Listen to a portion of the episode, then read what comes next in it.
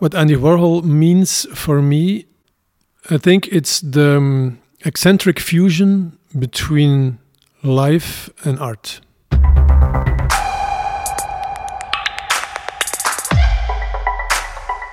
Welcome to The Love of Art, the Perrotin podcast. Here, artists speak about other artists that fascinate them musicians, writers, filmmakers, actors, designers in a very personal way. We believe that art belongs to everyone. As French sociologist Pierre Bourdieu wrote in L'amour de l'art, culture is not a privilege bestowed by nature. If everyone had the means to obtain it, it would belong to everyone. Painter and sculptor Pieter Vermeersch is based between Belgium and Italy. For several decades, his practice has explored states of in betweenness, his work glides between aesthetic and conceptual opposites, ephemeral and concrete, emptiness and architecture, subjective perception and observable reality. His exhibitions are ingenious systems of perception which put into practice the divisions of time and space. In this episode, Pieter Vermeersch talks about the leading figure of the pop art movement, Andy Warhol. Enjoy! I grew up in a small village in Flanders, and I was uh, born in an artistic family. So I got in touch with art from the beginning because my grandfather started as a painter, but then uh, became more known for his sculpture work. My father is basically a painter that also went into the domain of sculpture sometimes. And my mother was an artisan too. So I was thrown in the bath of this um, creative um, surroundings and context. So it was all art basically all the time.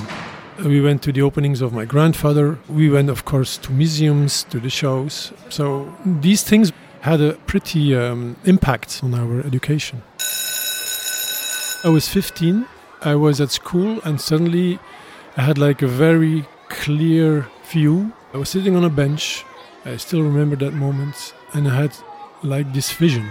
It was an abstract vision that my life would be completely dedicated to art. In what sense? How? It was more an abstract kind of vision, but completely dedicated to that. I first discovered the work of Warhol in the library of my father, of my parents. And I still remember that for me, discovering Andy Warhol was opening a complete uh, new world, which was not the painting world as you know, as you saw a lot already. You have to imagine that we are in the 80s, in full period of the Neue Wilde, also the Transavanguardia here in Italy. So painting, painting. The German direction of that painting was very strong, was very present at that time in books, in uh, exhibitions, in a lot of things. And that was actually a kind of opposite of pop. Finding a Warhol was for me like a complete uh, other thing. And it became even a kind of reaction for me. I basically kind of didn't like his colors in the beginning.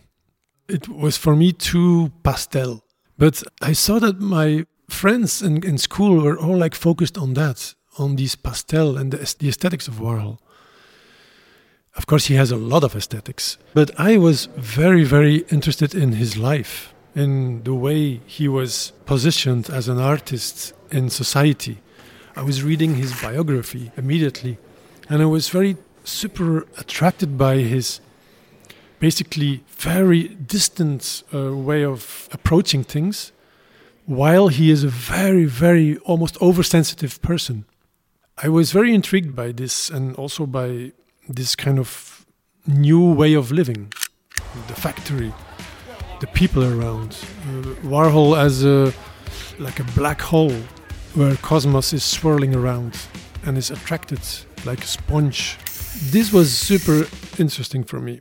And i kind of left away these um, more let's say attractive aesthetics and then later on, when I was 18, I was very interested in his films. in his films. From his films, I got to know his collaborations with the scene, the music scene, and uh, cinema.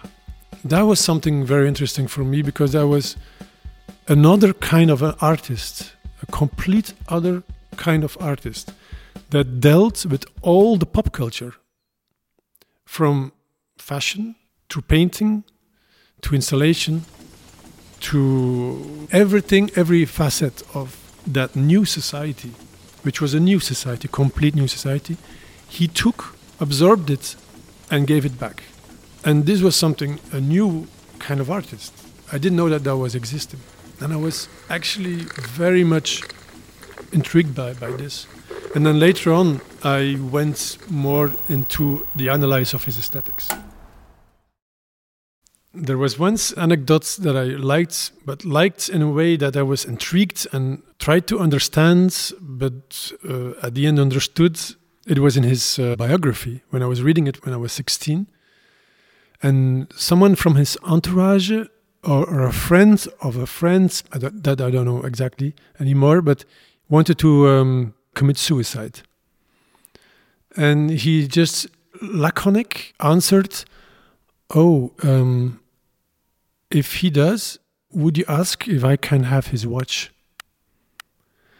And this is completely the way he is dealing with so many things. And that anecdote, it's kind of very dramatic what he says, but it's also so relative. It's like um, overcoming every kind of emotion and um, he was protecting himself i think because he was very emotional very emotional person. And this you can see in many many many documentaries or even in his diaries where literally every day was was typed out. And that is something that was completely keeping my mind running and says a lot somehow of his uh, way as a person and then also as an artist I still want to speak about him uh, today because recently in my work there are things that has been coming up from a depth somehow that I discovered with him and that are related with my first steps in my development as an artist, namely the silkscreen technique or the quadri uh, formation or um, technique for recreating images, which was at the time a new thing which he was jumping on and actually made his mark on it.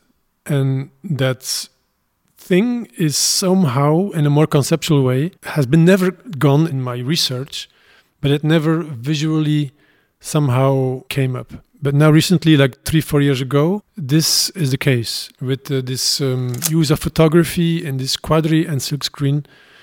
This is a kind of let's say, a more industrial way to represent things. And that industrial machinery thing that uh, is in there, in his work, is somehow in that approach too. And I'm still working in a way that is kind of also reduced. My way of working is um, very kind of automatic. And there are other th- aspects in my work, of course, which are opposite because my work is very in this uh, kind of uh, oppositions sometimes and the space between those oppositions. But there is still that echo of that mechanical reducing uh, more objective uh, approaching the things more in an objective way that i think are still something coming from that interest in that period not only andy warhol but also in that period Actually, my whole development of my identity is basically um, guided, inspired by this life. It was, um, I, I, went into music, I went into um, kind of fashion because I made all my clothes myself. I went into haircuts, I went into a lot of things that actually are deriving from pure painting it was it became more and more more complex. And still today music or sound let's say sound is an, an aspect that pops up from time to time. And this kind of uh, energy that i found in this way of life way of making art way of being was very inspiring uh, for me. And actually, I was very, very attracted to that energy.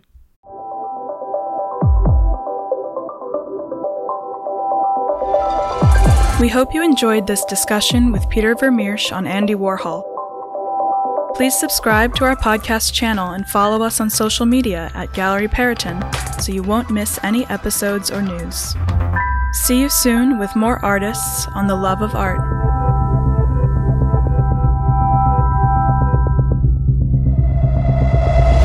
Bienvenue dans mon studio.